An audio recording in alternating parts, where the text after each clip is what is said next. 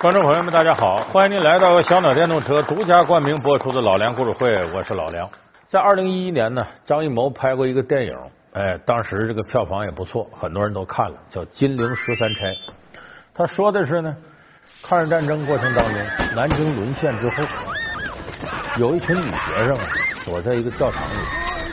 我们知道这个日本鬼子当时需要慰安妇，就打上这些女学生主意了。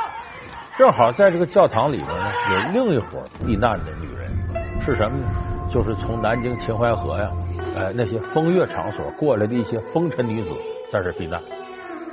那么眼看这些祖国的花朵要被日本鬼子摧残，这些风尘女子起了侠义之心，说我们也是女的，这么的，我们替他们去遭这罪去，让日本鬼子把我们抓走。所以这些女子总共十三个人啊。就扮成女学生模样，慷慨赴死。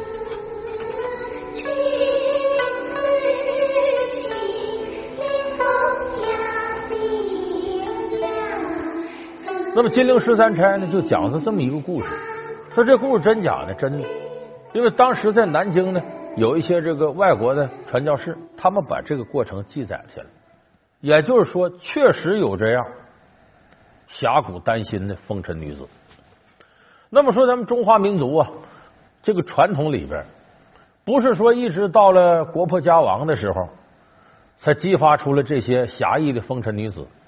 在中国历史上呢，有不少出身风尘女子，在大是大非面前，反而把握的比较准，英勇侠义。